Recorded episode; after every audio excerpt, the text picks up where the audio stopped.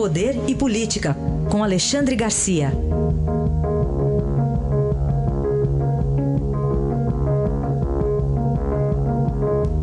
Alexandre, bom dia. Bom dia, Raíssen. Começamos aqui a sua primeira participação hoje falando da base Mui Amiga fazendo exigências, é isso? Sempre, né? Porque quando cai do céu essas coisas para a base aliada, para os aliados do governo. Se o governo está na dependência deles, ó, que maravilha, o governo vai nos atender agora em nossas reclamações todas.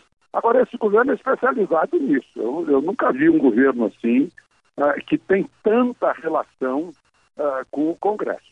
Né? Eu, eu, eu, volto a lembrar que Jânio Quadros, que, que Fernando Collor e que Dilma caíram por falta de relação com o Congresso. Esse não, tem relação sobrando.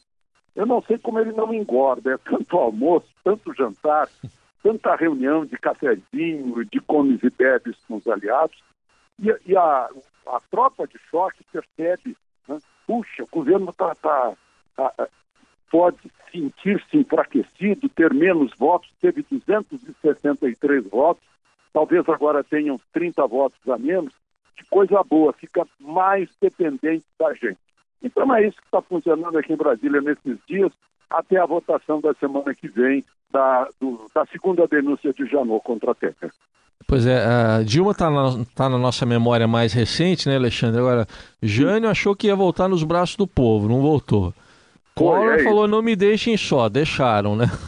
É. Então, é, e Dilma era, era odiada até por uma parte do PT. Né, Isso, né? é. que ela dava as costas para todo mundo, não, não tinha como segurar. Pois é. Agora, em cima disso que você acabou de falar, Alexandre, antes da gente mudar de assunto, o Estadão mesmo está mostrando aqui hoje num levantamento que a, a base aliada está querendo votar, não quer votar projetos impopulares, né? E o governo quer votar ajuste de contas públicas, basicamente, é. né? Eu toquei nesse tema ontem, né, na, na mas não exatamente assim, dizendo, olha, a, a base vê a eleição próxima. Né? Não, e Temer vê o mandato tendo menos um dia a cada dia. Então, um mandato menor e a base com mais, uh, com mais sede de voto, né? querendo mostrar para o povo, olha, a gente não é esse bando de corrupto como, como pegou assim nacionalmente. Né? Não, não é exatamente isso. Então, é, o que a gente está vendo aqui, isso que o Estadão falou. Né? É, é, a base querendo votar coisas mais populares e já se preparou um, um, um, modelo pelo qual a reforma da Previdência não seria popular. Né? Se, se incutiu na cabeça das pessoas que vai pegar as, as menores aposentadorias quando é o oposto. É, é o pessoal das grandes aposentadorias que vai ser atingido e que está dizendo que não, vai pegar só os pequenininhos. Não, não vai pegar os pequenininhos. essa, essa é que é a verdade sobre a reforma necessária da Previdência, ou o déficit público vai continuar estourando e, e o desequilíbrio das contas públicas vai continuar a gerar pressão inflacionária. Bom, outro assunto, Alexandre. A Procuradora-Geral da República, Raquel Dodge, quer o ex-ministro Gedel na cadeia mesmo na cadeia, ainda na cadeia. Né?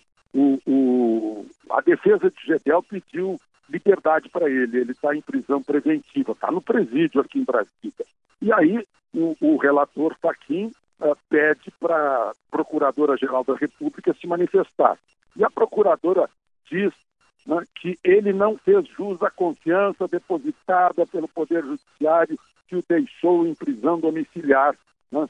Continuando a delinquir ao manter aqueles 51 milhões no apartamento emprestado. Então, por causa disso, ela recomenda, eh, ela dá o parecer de que ele deva continuar uh, separado, né? para não continuar delinquindo, não obstruir a justiça, portanto, atrás das grades. Agora, pelo entendimento dela, tá, ela está dando a entender que ele que é o chefe da quadrilha, né? É, pois é. é, né? ela, é ela diz que ele age como líder de, de, de facção criminosa. Né? Agora é bom lembrar também que aquele assessor dele, auxiliar dele, que foi diretor uh, da Defesa Civil de Salvador, que estava preso, foi solto. Faquin mandou soltar. Vai ficar em casa, prisão domiciliar, com tornozeleira, mas passou. O Gedel não. Muito bem. Outro assunto aí voltado para a economia é um ciclo, acho que dá para a gente chamar de um ciclo. Já seis meses de retomada do emprego, tímida, mas é uma retomada, né? Já dá para a gente sentir. Nós são seis meses de retomada de emprego e duas, e, e, e duas conclusões muito importantes, muito significativas.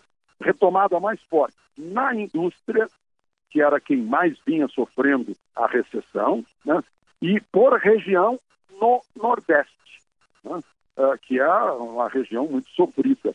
Então, dois indícios aí muito bons sobre a retomada de emprego constatada pelo sexto mês consecutivo. Muito bem, vamos torcer para que isso aí é, continue, porque afinal de contas é, acho que vai pesar muito também na, na eleição é. do ano que vem, sem dúvida nenhuma. Pois é, a tendência é continuar, porque o Brasil ainda vai importar um crescimento mundial, uma, uma, boa, uma boa onda mundial que vai ajudar o Brasil no ano que vem. E, e como eu digo, vai ser um grande eleitor essa, essa retomada, essa economia, retomada de, de desenvolvimento, né, de crescimento econômico. Muito bem. Aí, análise de Alexandre Garcia, que diariamente está com a gente aqui no Jornal Eldorado. Um bom fim de semana. Até segunda. Aproveitem o fim de semana.